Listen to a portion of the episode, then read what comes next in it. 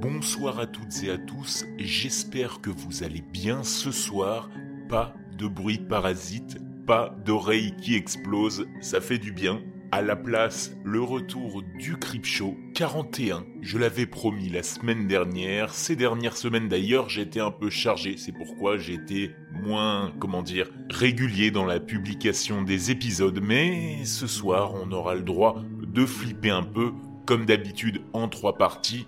Quelques remerciements d'une à deux minutes. Trois histoires paranormales qui vont tourner autour de la famille de sensations étranges liées à un décès, de pleurs entendus dans la nuit, ou d'une enfant qui côtoie d'un peu trop près un fantôme. Enfin, dans la dernière partie, j'évoquerai deux films que j'ai vus le week-end dernier qui sont disponibles sur Netflix, deux films d'horreur bien différents, un plutôt ancien, de 2003 qui flirte avec le thriller et le slasher, Certains peut-être le reconnaîtront déjà parce que c'est un classique. Et le second, bien plus récent, 2022 je crois, je vous le redirai en fin d'épisode, et qui lui a une histoire particulière, un scénario déjanté, des vieux qui attaquent des jeunes. Désolé les vieux qui nous écoutent, vous inquiétez pas, vous serez rassurés en fin d'épisode. Comme à chaque introduction, j'aime vous remercier ceux qui m'envoient des messages sur Instagram en DM, ceux qui m'envoient des courriels, des emails. Je pense notamment à Alice qui verra son histoire publiée en carrousel vendredi, mais aussi ceux qui me chérissent dans les avis Apple Podcast. Un petit rappel pour ceux qui ne l'auraient pas fait, c'est un véritable boost pour ceux qui suivent le podcast tous les jours, toutes les semaines. Vous qui l'avez peut-être poncé ou qui êtes en train de le découvrir, foncez dans les recommandations sur Apple Podcast, me laissez un petit avis, ça fait toujours plaisir. Aujourd'hui, je salue Laze1102 qui a découvert le podcast il y a peu de temps et qui trouve ma façon de raconter très prenante. Je te remercie, je partagerai bien un bol de chips avec toi. Second commentaire de Ralider 10 qui l'a découvert grâce à Avant d'aller dormir un autre podcast que je vous conseille vivement, des histoires plus longues, racontées tout aussi bien par deux passionnés. Avant d'aller dormir, foncez les écouter, c'est vraiment top. Merci beaucoup Rider10 et Alice la folle, oui oui c'est bien son nom, qui affirme que Dans le Noir est le meilleur podcast qu'elle n'a jamais écouté. Euh, petite note de l'auteur, tu as pas dû en écouter beaucoup. Non, plus sérieusement, les épisodes sont à la fois croustillants et pleins de frissons. D'ailleurs, je m'aperçois en le lisant qu'il s'agit de la Alice qui m'a contacté par mail puisqu'elle voudrait en tout cas me soumettre une histoire. Merci Alice si c'est bien toi. Et dernier merci à Sophie et sa fille Rachel. Promis, je vous ai pas oublié et je viendrai vous rendre visite, en tout cas je viendrai vous offrir un petit cadeau dans la région. J'ai fait le tour des bonjours, si j'en ai oublié certains, sachez que je vous cite, donc contactez-moi par mail, par DM, Insta, Facebook, je suis là. Et n'hésitez pas à m'envoyer, en fait foncez m'envoyer vos histoires, vos témoignages, vos messages via mes réseaux sociaux et via mail dans le noir pdcst à gmail.com. C'est l'heure de se réveiller, hein. Je veux vous voir dans mes DM. Réveiller d'ailleurs, je sais pas si vous l'avez vu, hein, ça tombe bien que j'utilise ce mot. Le samedi 4 février, une américaine de 80 ans, 82 pour être précis, s'est réveillée dans un endroit assez atypique, aux pompes funèbres. C'est une histoire assez folle que vous avez peut-être vu passer en story sur Instagram. Imaginez la surprise des employés du funérarium lorsqu'ils se sont aperçus que la personne déclarée défunte respirait encore. C'est là que l'octogénaire a été transféré en urgence à l'hôpital. Sachez qu'il s'agit du second décès déclaré à tort aux États-Unis depuis le début de l'année. Pour la petite histoire assez mortuaire également, la première c'était le 3 janvier dernier, une femme de 66 ans qui était atteinte de la maladie d'Alzheimer, qui avait été déclarée morte à Urbandale, dans l'Iowa. Là encore, c'était des employés du funérarium qui avaient découvert que la sexagénaire respirait encore. Comment? En ouvrant le sac mortuaire. Terrifiant. Je crois que c'est une des plus grosses peurs, phobies qui pourraient nous arriver là, franchement. Avec le fait d'être enterré vivant, je crois qu'on est pas mal. Bon, on vient de commencer une mise en bouche un peu croquante et dégueulasse. On va continuer tout de suite pour deux histoires qui vont vous faire frissonner. Deux histoires paranormales, réelles, glanées sur internet. Alors installez-vous confortablement et tremblez un peu. Nous avons tous entendu dire au moins une fois que les enfants et les animaux peuvent voir des choses que nous ne pouvons pas voir. Ils seraient plus sensibles au côté paranormal, surnaturel des choses. Au début, je n'y croyais pas vraiment. Jusqu'à la naissance de mes propres enfants, ils ont tous eu leurs propres expériences, mais celle-ci concerne ma plus jeune fille. Je l'appellerai Bella. Mon beau-père était l'une de ces personnes qui suppliaient pour avoir ses petits-enfants. À chaque réunion de famille, c'était toujours Quand est-ce que vous allez me donner des petits-enfants? Eh bien, c'est arrivé, et il a été un grand-père phénoménal. Il n'était jamais trop fatigué pour jouer, et il ne disait jamais non. Mais la vie a fait que, malheureusement, il est décédé d'une crise cardiaque. Mes filles avaient deux ans, et Bella n'avait que huit mois. Cela nous a brisés. Même pour moi, car il était dans ma vie depuis que j'avais 14 ans. Il était comme un deuxième père. Ma fille de deux ans a été durement impactée, mais je pensais que Bella était trop jeune pour comprendre. Avance rapide jusqu'à ce que Bella atteigne les un an. Chaque fois que je la tenais, elle regardait dans les coins, des murs où il n'y avait rien. Elle souriait et elle faisait des signes. Je pensais juste que c'était un bébé qui faisait des choses bizarres. Mais ensuite, elle a appris à parler. C'est là que ça devient étrange. Je l'entendais parler toute seule quand sa sœur était pas dans les parages. Un jour, j'ai écouté et j'ai entendu. Je sais que Rodi te manque, mais Nana s'occupe bien de lui. Rodi, c'était le shih tzu de compagnie de mon beau-père. Je suis entré pour lui demander à qui elle parlait, et elle a répondu Papy Troy, Rodi lui manque vraiment. Oh, et il a dit de dire bon anniversaire à Nana. Je savais qu'elle essayait de dire bon anniversaire, parce que leur anniversaire, c'était le lendemain.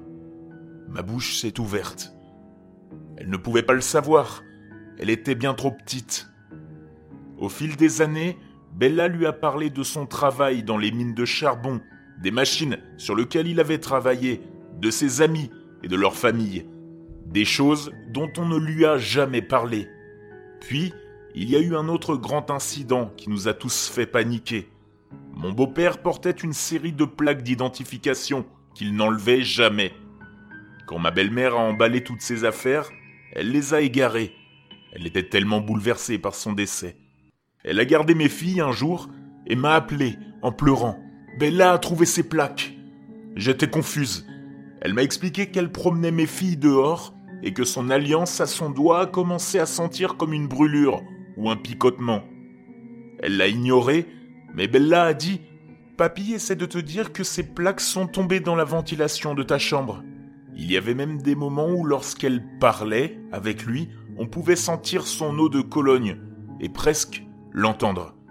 Ma belle-mère est allée à l'intérieur pour regarder, et effectivement, ces plaques étaient bien dans la ventilation. Bella a 6 ans maintenant, et elle se souvient à peine de ces choses, mais je pense qu'il est évident qu'elle pouvait encore voir son papy.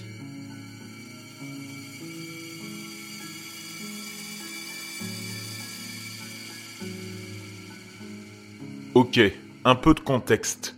Je vis avec mon mari et mes cinq enfants dans une maison de style ranch. Nous habitons ici depuis 5 ans maintenant, et nos enfants ont entre 1 et 13 ans. Depuis 3 ou 4 mois, il y a quelque chose dans ma maison qui pleure la nuit. Ce ne sont pas mes enfants, ni mes chats. C'est quelque chose d'autre. Ces perturbations se produisent généralement entre 22h et 2h du matin. Habituellement, ce qui se passe, c'est que mon mari et moi sommes dans notre salon, le soir, en train de regarder la télévision et de nous détendre après la journée. Tous les enfants sont endormis car ils doivent se coucher à 21h. Soudain, nous entendons le bruit d'un enfant qui pleure. Et je veux vous dire, qui pleure fortement. Pas seulement des gémissements, mais de gros sanglots. L'un de nous se lève immédiatement pour aller voir les enfants, car tous mes enfants ont eu des terreurs nocturnes et des cauchemars typiques de l'enfance, à un moment ou à un autre, mais aucun d'entre eux n'est jamais réveillé. Ils sont tous complètement endormis, complètement paisibles. Cela se répète encore quelques fois, jusqu'à ce que nous allions nous coucher. Cela ne se produit pas tous les soirs. Peut-être seulement une ou deux fois par semaine. Mais c'est très perturbant quand cela arrive. Ma fille de 13 ans a également entendu les pleurs fantômes, car elle s'est couchée tard avec mon mari et moi un soir de week-end. De plus, mes enfants n'ont pas de télévision dans leur chambre, et leurs tablettes et consoles sont toujours éteintes. Donc ce ne peut pas être un son provenant de leurs appareils électroniques. Ils ne pleurent pas non plus dans leur sommeil, ils sont toujours paisibles et ne sont jamais dérangés. Ils ne bougent même pas lorsque moi ou mon mari allons les voir. Nous n'avons pas de babyphone non plus, il n'y a donc aucune chance que des interférences en proviennent. J'ai deux chats siamois qui font des bruits qui ressemblent exactement à des voix humaines, mais ils sont toujours dans le salon avec nous, la nuit, où ils dorment devant le chauffage de notre cuisine. Et j'ai pu constater que ce n'était pas eux. En plus des pleurs nocturnes, nous entendons souvent le bruit des portes qui s'ouvrent et se ferment. Le plus souvent, la porte de la chambre de mes filles. Le bruit est particulier car la porte est un peu coincée et il faut exercer une certaine force pour l'ouvrir ou la fermer. Nous allons toujours voir les enfants chaque fois que nous entendons ce bruit et ils sont toujours endormis. Je ne suis pas la seule à entendre ces pleurs, mon mari aussi, donc je sais que je ne deviens pas folle. La seule chose qui ressemble à cette expérience qui me soit arrivée, c'était quand mon enfant actuel de 5 ans avait environ 2 ans, dans la même maison, et nous avons tous les deux entendu ce son, soudain et extrêmement fort, de ce que je peux seulement décrire comme quelque chose ou quelqu'un faisant semblant de pleurer comme un bébé? Je sais que cela semble bizarre, mais c'est la seule façon dont je peux le décrire. Imaginez un adulte, presque moqueur, faisant semblant de pleurer comme un nouveau-né. C'est à ça que cela ressemblait. C'était si fort et si effrayant que ma fille s'est instantanément mise à hurler de peur et que je l'ai embarquée dans la voiture pour quitter immédiatement la maison. Nous avons passé le reste de la journée chez ma sœur et j'ai refusé de rester seul à la maison sans mon mari pendant les deux jours suivants. Alors, qu'est-ce que cela pourrait être? Un démon? Un fantôme? Je ne crois pas vraiment l'idée que ces personnes mortes puissent traîner dans une maison pour l'éternité. Un imitateur? Que peut vouloir cette chose? Et comment puis-je m'en débarrasser?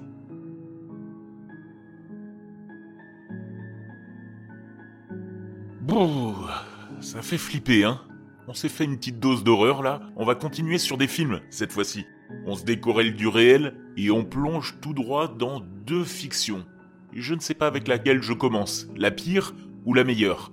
Allez, on se garde le meilleur pour la fin et on commence avec un film un petit peu étrange. Rien que le nom, hein. Old People. Traduisez cela par vieux gens ou vieilles personnes. Le film disponible sur Netflix est sorti le 7 octobre 2022. Il dure 1h40 et est classifié comme épouvante, horreur, drame, thriller. Il a été réalisé par Andy Fetcher, un réalisateur allemand qui n'a pas forcément une grande filmographie derrière lui. On peut citer des films comme Bini et le fantôme ou Urban Explorer, sorti en 2019. Donc on ne les connaît pas hein, normalement, sauf les puristes d'entre vous. Old People, c'est l'histoire d'Ella, Ella qui rentre dans sa ville d'origine avec ses enfants pour le mariage de sa sœur. Le petit village isolé a bien changé depuis qu'elle l'a quitté. Les jeunes sont partis depuis longtemps, abandonnant sur place les vieux à leur triste sort, quand un terrible orage frappe les lieux, la nuit des festivités. Les résidents d'une maison de retraite adoptent alors un étrange comportement. Menés par un retraité gigantesque, ils attaquent les soignants avec une brutalité insoutenable. Après une panne d'électricité, les pensionnaires enfoncent les portes et s'enfuient sous une pluie glaciale. La musique les attire à la fête de mariage où Ella va bientôt devoir se battre pour la survie de sa famille. Je vous avais prévenu, c'est un scénario un peu barré, dont je vous propose quelques extraits de la bande-annonce. Salut Tati Zana Salut Fripouille, ça va? Ça va, maman est en train de conduire. Je suis tellement pressée de vous voir tous les trois. Vous arrivez quand? Grand-père sera pas avec nous à la fête ce soir À propos, il est où, papa? Euh, À la résidence de Zalheim Viens, Noah, on va chercher grand-père. C'est quoi ça? Un genre de tombe Non, c'est un monument. Elle est censée protéger les familles et faire en sorte qu'elles restent unies. Salut, papa. Ceux qui brisent ces liens familiaux attirent une malédiction sur eux. Tu dois honorer les anciens, car leur nombre est grand. Et un jour, vous compterez tous parmi eux. J'ai peur qu'un jour, tout soit plus aussi parfait qu'en ce moment. Il y a des gens autour de la maison. C'est tellement facile de tout plaquer et de laisser tomber les gens. Où mon nom?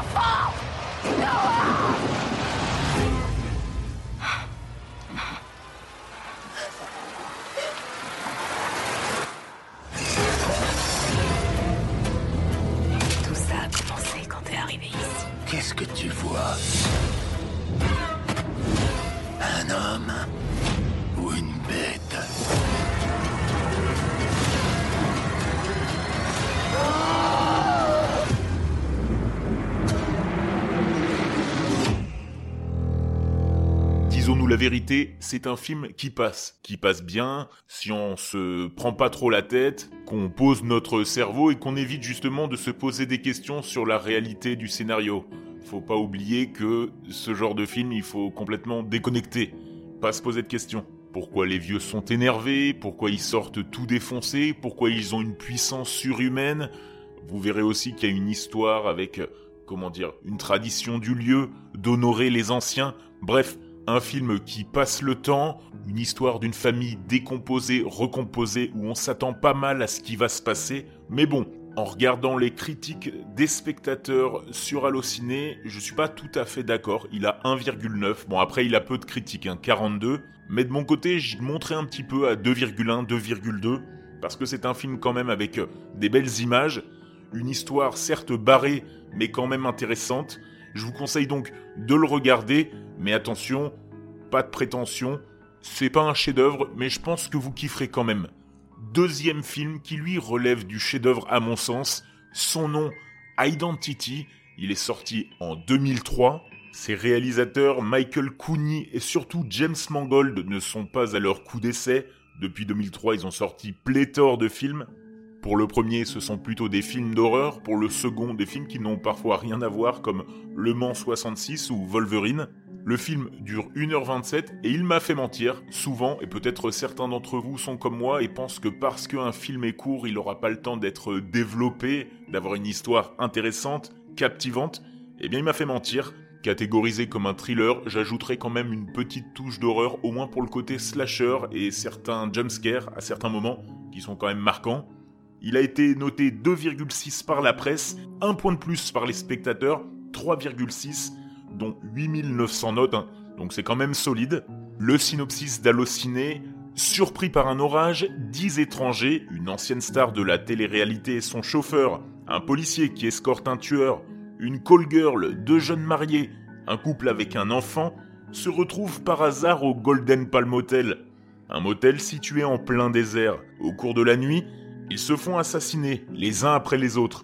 Pour les survivants, c'est le début d'un terrible cauchemar, chacun soupçonnant l'autre. Peu à peu, ils s'aperçoivent qu'ils ont tous quelque chose en commun. Ils vont devoir chercher, dans la personnalité et la vie de chacun, le mobile du tueur, et par déduction, trouver l'assassin. Résumé dans mes mots, ce sont 10 personnes qui sont bloquées dans un motel parce qu'il pleut vraiment fort. Toutes les 5 minutes, il y en a un qui disparaît et on ne voit jamais le tueur ou la tueuse. On apprend au fur et à mesure que certaines choses les lient, les uns les autres. Je vous en dis pas plus parce que j'ai pas envie de spoiler et que c'est vraiment un film super que j'aimerais que vous alliez voir sur Netflix.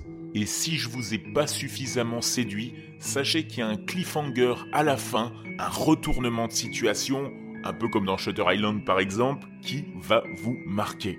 Voilà, j'ai terminé la présentation de deux films relativement bons dans l'ensemble. Je vous invite à les regarder et à me dire en DM ce que vous en avez pensé.